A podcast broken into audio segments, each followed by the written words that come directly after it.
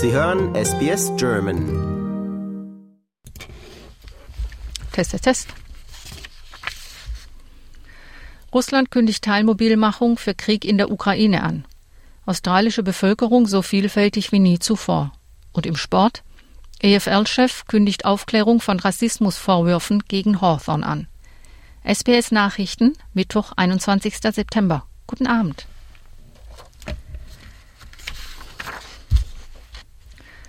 Knapp sieben Monate nach Beginn des Krieges gegen die Ukraine hat Russland eine Teilmobilmachung der eigenen Streitkräfte angeordnet.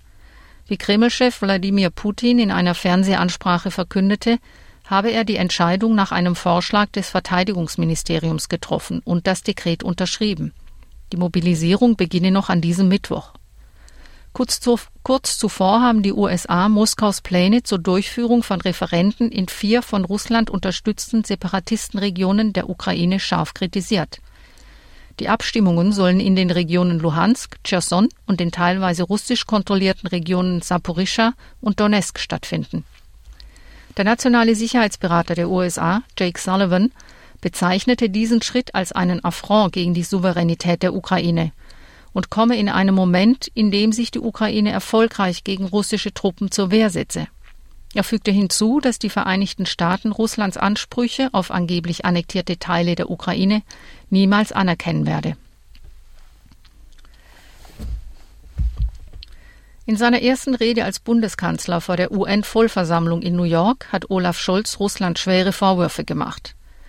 Scholz warf Putin vor, einen Eroberungskrieg zu führen, der nicht nur die Ukraine, sondern auch Russland zerstöre. Scholz sprach von blankem Imperialismus und sagte der Ukraine nochmals umfassende Unterstützung zu. Der Kanzler forderte zudem die Staatengemeinschaft auf, sich für die Ziele und Grundsätze der UN-Charta einzusetzen.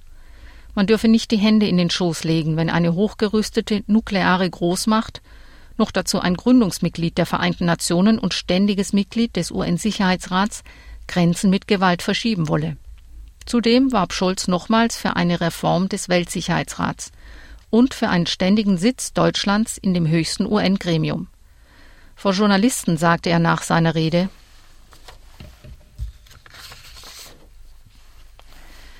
Die iranischen Behörden haben bestätigt, dass bei Protesten gegen den Tod einer jungen Frau in Polizeigewahrsam drei Menschen getötet wurden. Masa Amini war letzte Woche ins Koma gefallen, nachdem die Sittenpolizei sie festgenommen hatte. Angeblich hatte sie gegen die Hijab-Regeln verstoßen.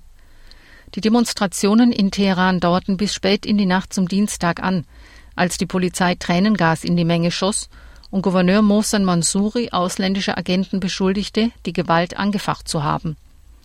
Die Unruhen gehören zu den schlimmsten im Iran seit den Auseinandersetzungen um die Wasserknappheit im letzten Jahr.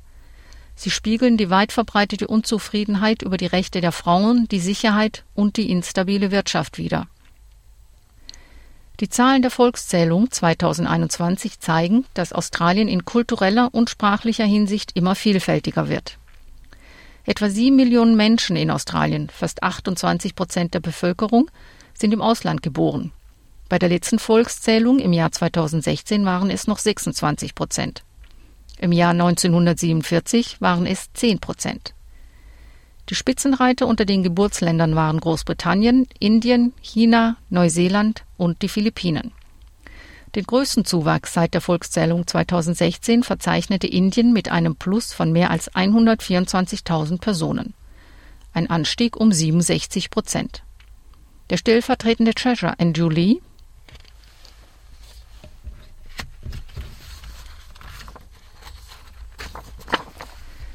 In Myanmar sind bei einem Luftangriff auf eine Schule mindestens elf Kinder getötet worden, berichten örtliche Medien. Das UN-Kinderhilfswerk UNICEF bestätigte das.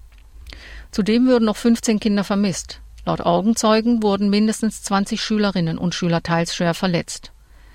Die Militärjunta von Myanmar bestätigte, dass sie Einheiten in Hubschraubern zu dem Dorf geschickt habe, nachdem sie Informationen erhalten habe, dass dort Rebellen aktiv seien.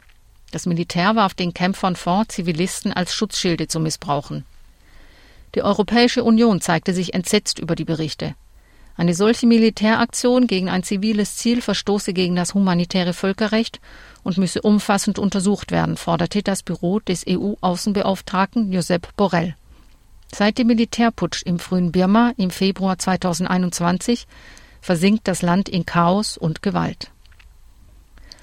Die Bohrungen für ein großes Gasprojekt nordwestlich von Darwin müssen gestoppt werden, nachdem ein Bewohner der Tiwi-Inseln vor dem Bundesgerichtshof einen bahnbrechenden Fall gewonnen hat. Das Gericht hat entschieden, dass die Bohrungen nicht hätten genehmigt werden dürfen. Nun ist die Genehmigung bis zum 6. Oktober ausgesetzt worden. Santos, Australiens zweitgrößter unabhängiger Gasproduzent, hatte die Genehmigung erhalten, acht Bohrungen im Barossa-Gasfeld durchzuführen. Der Tiwi-Insulaner Dennis Tipakalipa, ein Ältester des Manupi-Volkes, hatte im Juni rechtliche Schritte eingeleitet, weil sein Volk nicht ordnungsgemäß konsultiert worden war, und er befürchtete, dass das Projekt dem Meeresland seines Volkes schaden könnte. Santos hatte argumentiert, diese Menschen seien keine relevanten Interessengruppen und müssten daher nicht konsultiert werden. Das Gasprojekt hat einen Wert von mehr als 5 Milliarden Dollar und soll bis zu 600 Arbeitsplätze schaffen.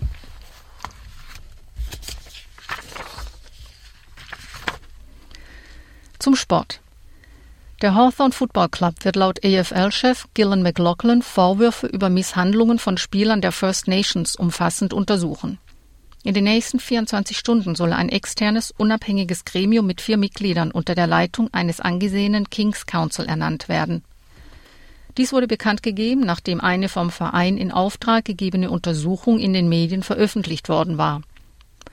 Indigene Spieler und Familien sagten der ABC Indigene Spieler und deren Familien sagten der ABC gegenüber, dass junge Spieler gezwungen wurden, sich von ihren Partnern zu trennen. Ein Paar soll unter Druck gesetzt worden sein, eine Schwangerschaft um der Karriere des Spielers willen abzubrechen. McLaughlin sagte,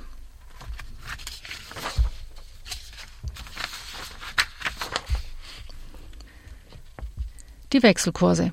Für einen australischen Dollar bekommen Sie heute 67 Euro Cent, 67 US-Dollar Cent und 64 Schweizer Rappen. Das Wetter in Mitteleuropa. Berlin überwiegend sonnig bei 17 Grad, Frankfurt überwiegend sonnig bei 17 Grad, Wien teilweise bewölkt 26 Grad und Zürich sonnig bei 17 Grad. Und das Wetter morgen in Australien?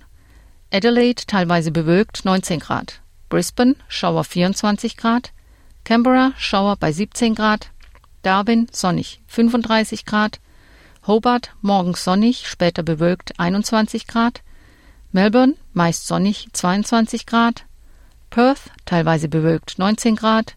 Und Sydney Regen bei 20 Grad.